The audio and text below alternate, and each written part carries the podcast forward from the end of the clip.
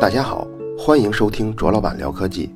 本节目由泡泡网卓克录制，并在喜马拉雅上独家播出。这期开头呢，先要感谢所有为这个特斯拉故事打赏的听众们，因为你们知道众筹系统还没有搭建好，这次只是为了收集数据。你们对知识的热情跟无私，才能让更多的人听到这个系列的内容。本来计划是三月三十一号。在一集一集的放出特斯拉的故事，结果没想到一天不到，众筹的金额就已经到了。我现在大致看了一下，已经超过了一万块钱了。超额的除了有这一万块钱，还有特斯拉故事的集数。当初计划是五到六集能说完，现在看来至少需要九集。我也曾经见过很多次，因为大家太期待众筹的产品，结果众筹的产品出产比较慢，不断的跳票。等到真的能出的时候，快递的速度又特别慢，造成了众多忠实的粉丝粉转黑，好不容易积累的众多粉丝由爱生恨，所以呢，我也吸取这些教训。本来说三十一号要放嘛，我看现在的情况是越早放越好，所以周五到周日晚上大概花了三十多个小时的时间，先整理出一批内容，起码先播出来，希望能达到一天一期的水平。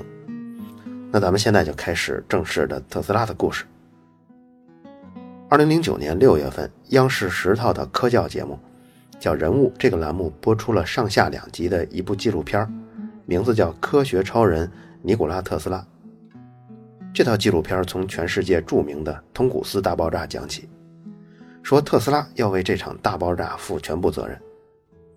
这次爆炸呢，实际发生在一九零八年六月三十号上午七点十七分。你看。记录的这么准确，也就是说发生在近现代，而且还是已经在人类有了科学记录以后发生的。当时都有什么记录呢？这次爆炸发生了以后，距离爆炸中心六百公里外的玻璃都震碎了。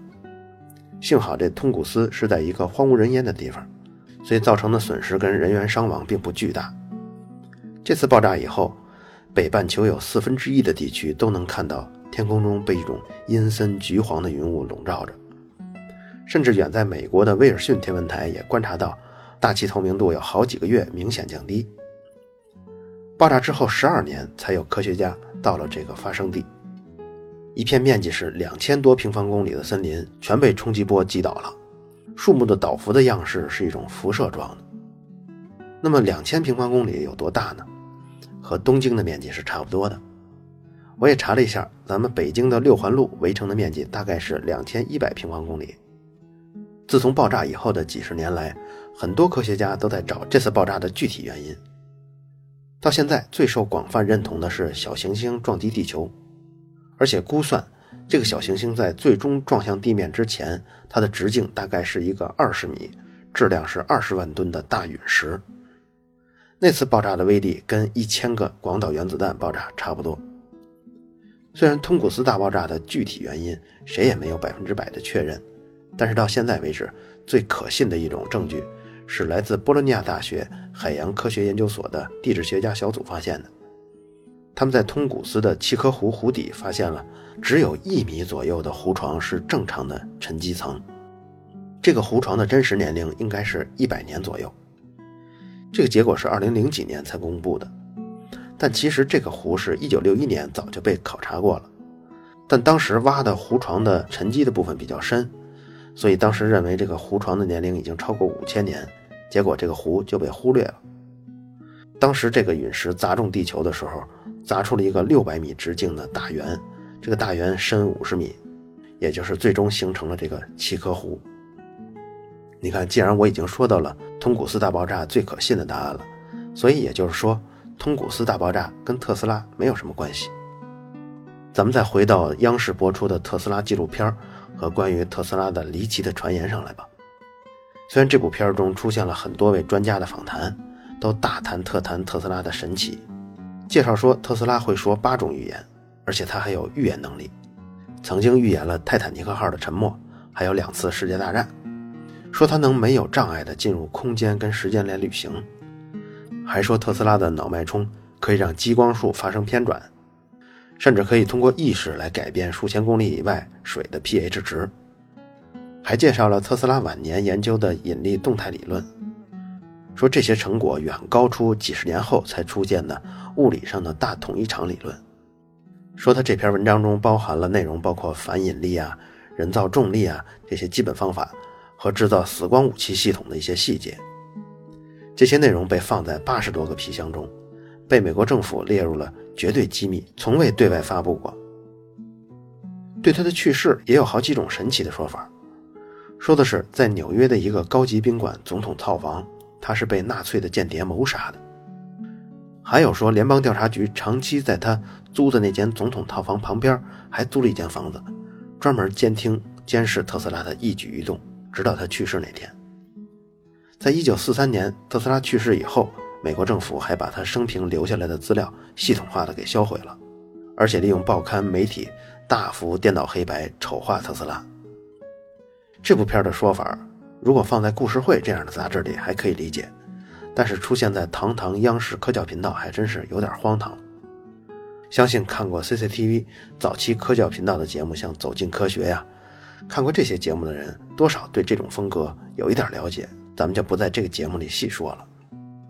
如果仔细看播出的内容，会发现，央视纪录片后面的原声啊，有两种语言，一种是俄语，一种是英语，而且拍摄的风格是完全不同的。实际上呢。央视这部片子就是由俄罗斯版的纪录片叫《特斯拉：世界之王》，和美国公共电视网拍摄的纪录片叫《特斯拉：闪电的主人》这两部片拼接以后配上中文解说形成的。美国公共电视网就是 PBS 这个英语版的，起码前半截是比较客观的纪录片，虽然到后面涉及了一些关于外星人信号之类的内容，但是总的来说还有相当多部分是可以值得参考的。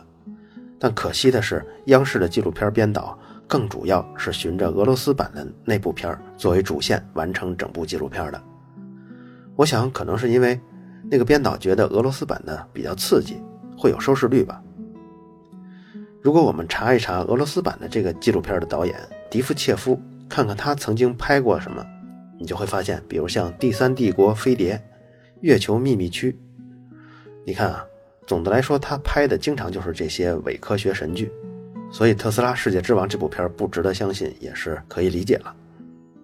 可是这部片在央视受众这么广的平台上播放以后，这些神奇的故事跟传言，最终就形成了中国人对特斯拉的初步印象。如果把信奉特斯拉的人对他的生平了解分成三级的程度，那么以上介绍的内容就是第一级。这些人就属于被央视科教频道坑掉的一批人，占比呢也是最多的。下面介绍的是第二集，相信这些内容的人呢，包含了都有哪些？比如像第二次工业革命的功劳应该归属于特斯拉，认为当初爱迪生是承诺了特斯拉给他一百万美元，让他解决直流电动机改进的问题，最终特斯拉是做到了，爱迪生却矢口否认有一百万美元这个奖励这回事儿。还有什么呢？像特斯拉很早就发明了雷达，但是因为爱迪生的打压而最终没有实现。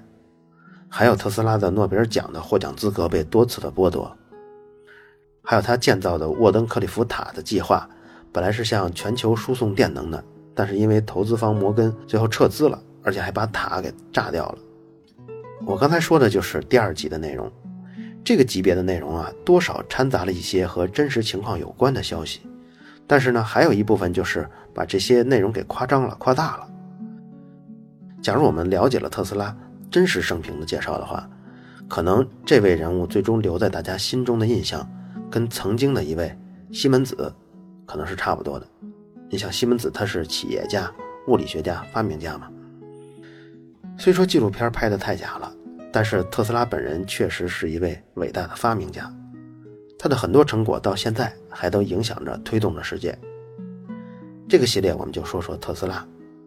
这个系列接下来大部分故事内容是根据伯纳德·卡尔森写的《特斯拉：电气时代的开创者》播出的。这本书是2013年写的，也就是说非常新。更新的是他在今年2016年才由图灵出版社译成了中文，而且这本书是目前所有中文图书中。关于特斯拉生平最可靠的一本介绍，咱们今后有机会还会介绍这个图灵出版社的其他书籍，因为好书确实太多了。特斯拉这个姓儿呢，原意在克罗地亚语中是小斧头的意思，后来也泛指那些龅牙的人。而长着一副龅牙和高颧骨也是斯拉夫民族的一个特征。所以，像给孩子起名叫特斯拉，跟咱们旧社会给孩子起名叫小豁子这种名字是差不多的。尼古拉特斯拉在很多介绍中国籍都是克罗地亚，但其实从尼古拉特斯拉的爷爷开始，他们家住的这地方。一会儿属于奥地利，一会儿属于法国，一会儿又还回了奥匈帝国，一会儿呢又属于南斯拉夫联邦，直到最近才形成了一个独立的国家克罗地亚。所以可见，他们家生活的地方应该就是连年的战乱。尼古拉特斯拉的爷爷也叫尼古拉特斯拉，所以呢，咱们就叫他老尼古拉。老尼古拉是当兵的，他当兵的年代。克罗地亚刚刚从奥地利割让给法国，老尼古拉是骁勇善战，而且是为法国军队卖命的，最高干到了一个军事的军衔其实呢，这是一个小官放在现在比班长大一点，比排长小一点，但是赶不上人家娶的好啊，上校的女儿嫁给了他。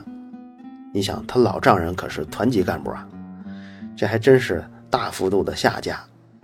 你看运气虽好。但不幸的是，拿破仑这个靠山马上就要倒了。一八一五年之后，拿破仑被干掉流放了，克罗地亚又回到了奥地利帝国的手里。这次奥地利是失而复得呀，对这块领土就格外珍惜了。虽然法国对这里头已经完全失去了控制力，但是克罗地亚这片土地又被南边的土耳其盯上了。在这里主要生活的是克罗地亚人跟塞尔维亚人，他们的宗教是东正教。可拥有这片土地的奥地利却是天主教，但是这回的奥地利管理者也吸取了经验，他们为了争取更广大当地人民的支持呢，所以对这片土地法外施恩，允许在这片土地上宗教自由。老尼古拉也没有因为之前是替法国征战的而遭到什么报复跟打击，反而在这里可以继续为奥地利军队服役。他一共生了五个孩子，两男三女。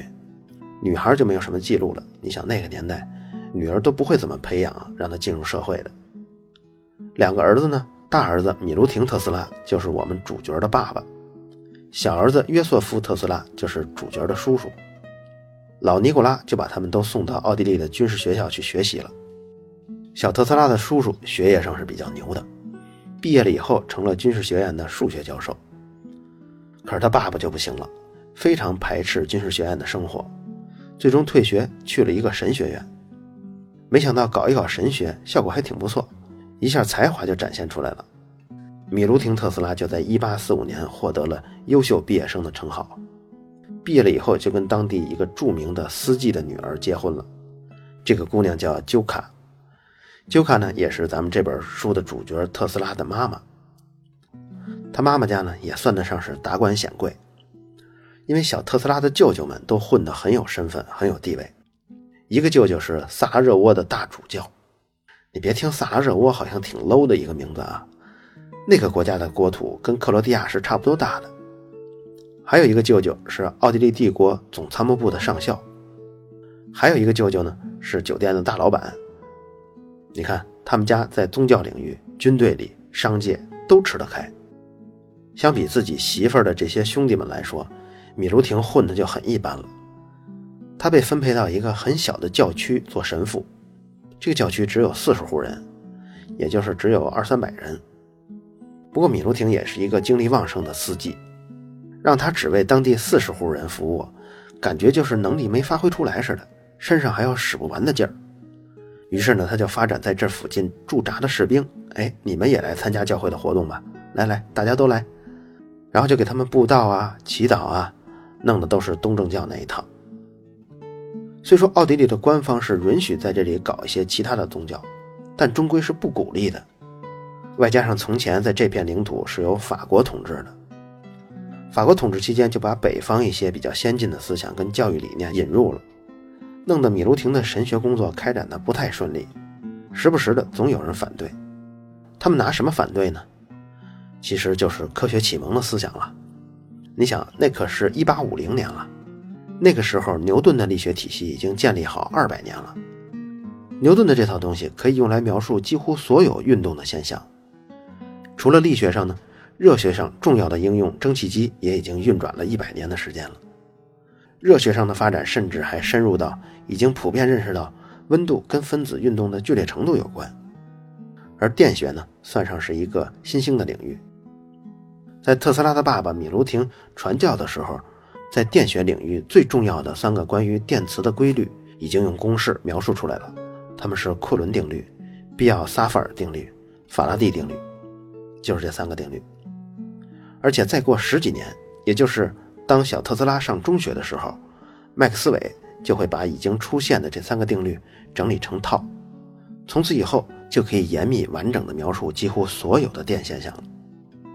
虽然科学上的进展已经很大了，但要是说起普通人的衣食住行，那还是和现在差得有点远。比如机械化的农耕，那还早着呢。小门小户种点粮食，种点菜，这是主要的模式。不管你是再大的富豪，出门最多也就是马车。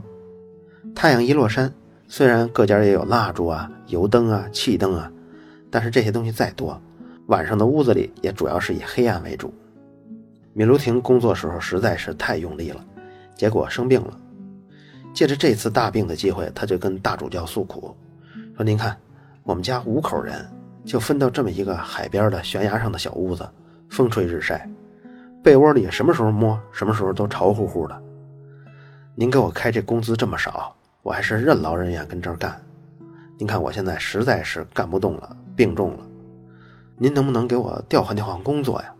起码收入高一点，让我能顺利的养活一家老小。上面收到这封信，还真给批了。于是特斯拉一家换到了一个风景如画、农田肥沃的郊区，这次管着一千多人。全家呢就住在一座白色的宽敞的教堂里。换了地方，米卢廷也吸取了经验。这里既有信东正教的人，也有信天主教的人，甚至还有信伊斯兰教的人。那么我也不强求谁信什么。你们只要是寻求帮助，我就尽量满足你们。米卢廷年轻的时候那种东正教的狂热理想，现在已经被磨没了。如果把他拿到现在的时代来看，其实他更像是一个心理医生，一个图书管理员。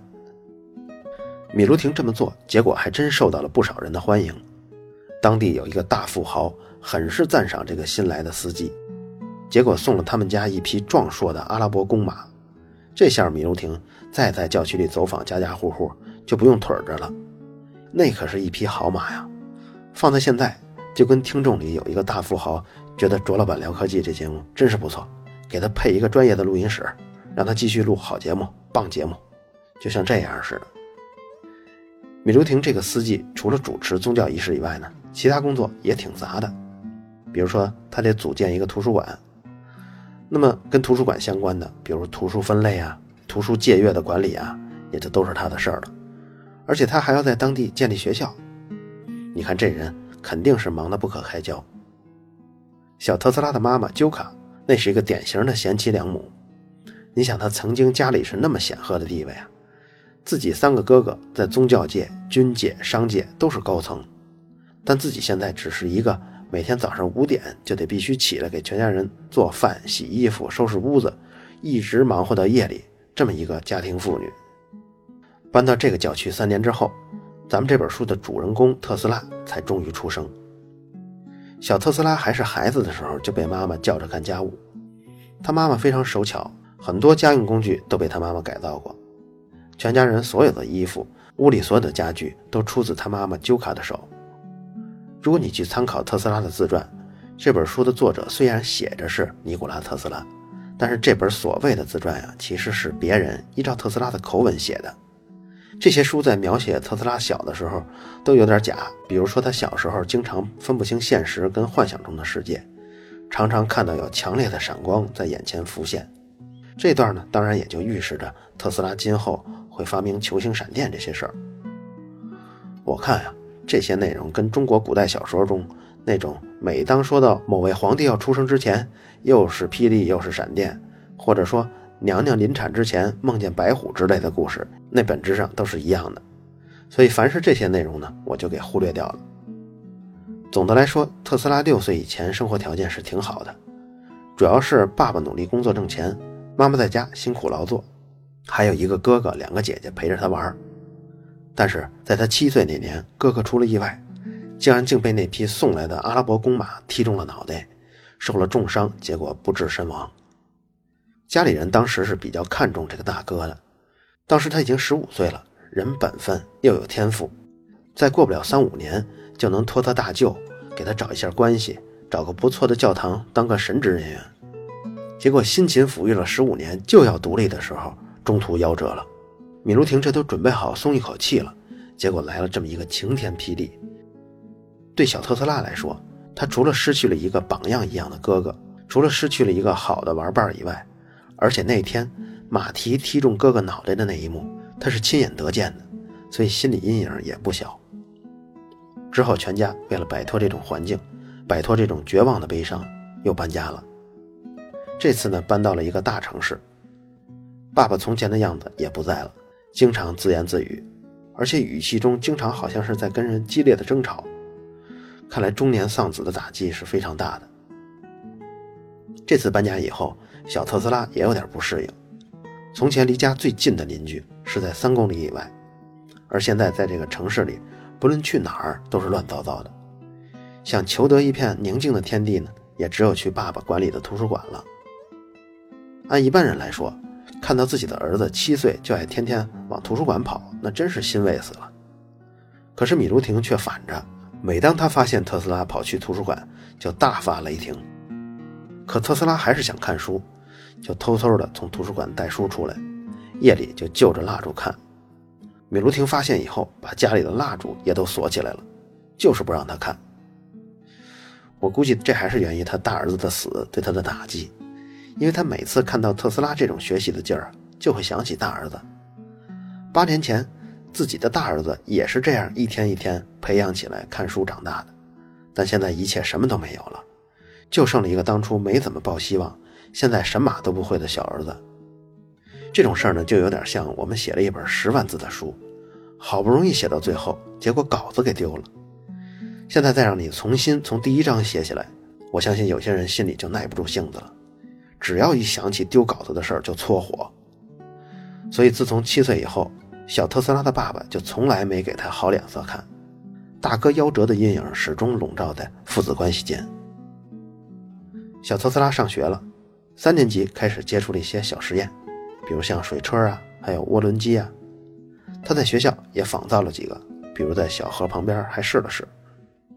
十一岁的时候上中学，数学成绩非常好，他时常萌发一些奇思妙想，比如像造一个飞行器什么的。当然，这些想法在我们小时候也经常浮现在脑中。他当时非常喜欢的是物理课，但是心里也非常清楚。家里今后给他安排的是走神学这条道路，所以也无力反抗。中学很快就毕业了，毕业之后想马上回家，结果收到了爸爸的信，希望让他在外面多待一阵子，等他家里有消息的时候再回来。你想打打猎什么的都行。特斯拉收到这样的信啊，大惑不解，这是我爸给我写的吗？从前我干点什么他都反对，更别说出去打猎了，这怎么一反常态呀？我得赶紧回家看看。结果赶回家才发现，原来是镇子里正在流行霍乱。你看，让他别回家，他偏回。结果回家的第二天就病倒了，这一病就是九个月，眼瞧着就快病死了。家里呢，把棺材的尺寸都给量了，已经把订单下了。父亲捡这么一天，看到小特斯拉精神还撑得住，想跟他聊聊，安慰安慰他。小特斯拉就像留遗言一样，就跟他爸爸聊天，说：“我到现在就有一件事没做，特别后悔，就是不能学工程。你非要让我学什么神学。”爸爸看到自己的最后一个儿子也将在十五岁夭折，实在是受不了，就在床前许诺：“如果你病好了，我一定送你去这个世界上最好的技术学院去读书。”也不知道是不是这句话给了小特斯拉莫大的力量，最后竟然活下来了。等到他刚刚好起来，就找爸爸商量去读工程学院的事儿了。爸爸说：“你读书的事儿，咱们一定去。但是眼前最要紧的是，你已经到了服兵役的年龄。现在以你的身子骨，没死在霍乱上，也得死在兵营里。”这时候妈妈插话了，说：“没事儿的，孩子他舅舅不就是总参谋部的上校吗？让他跟军队打个招呼，照顾照顾咱们儿子就行。但是米卢廷是格外珍惜这个没死的儿子呀，根本不同意。最后商量，给儿子带足了穿资路费，还有什么你喜欢的书也一起都带上。你啊，去山里头躲几个月，等到什么时候抓兵役的不再来，咱们再说去上工程学院的事儿。你说这爸爸也是够糊涂的，兵营里苦点累点也就是那样，你让儿子去山里头，要让狼吃了谁管呀？而且最终呢，这件事儿也没逃得了政府的监控。商量的结果就是，等到特斯拉回来以后，还要继续补服这个兵役。这次的半流浪生活对特斯拉也是有好处的。等到九个月之后，特斯拉再回来，已经是一个身体棒棒哒的小伙子了。他爸爸画腹前言，送他上学，去的是奥地利格拉茨阿内理工学校。他爸爸呢，还帮着儿子申请了军事前沿管理机关的奖学金。当然，条件是毕业以后连同之前欠下的兵役一起还，一共八年。在这期的末尾，我也把央视拍的这套很不靠谱的科普纪录片和美国公共电视网 PBS 拍的这部稍微靠点谱的纪录片都放在了微信公众号“卓老板聊科技”的素材中。如果大家想观看这两部片可以在微信公众号“卓老板聊科技”中回复“纪录片”三个字。好了。以上就是本期卓老板聊科技，在同名的微博和微信公众号中还有其他精彩内容，期待您的关注。如果您对本期节目非常认可，也可以在收听界面的最下方为我打赏。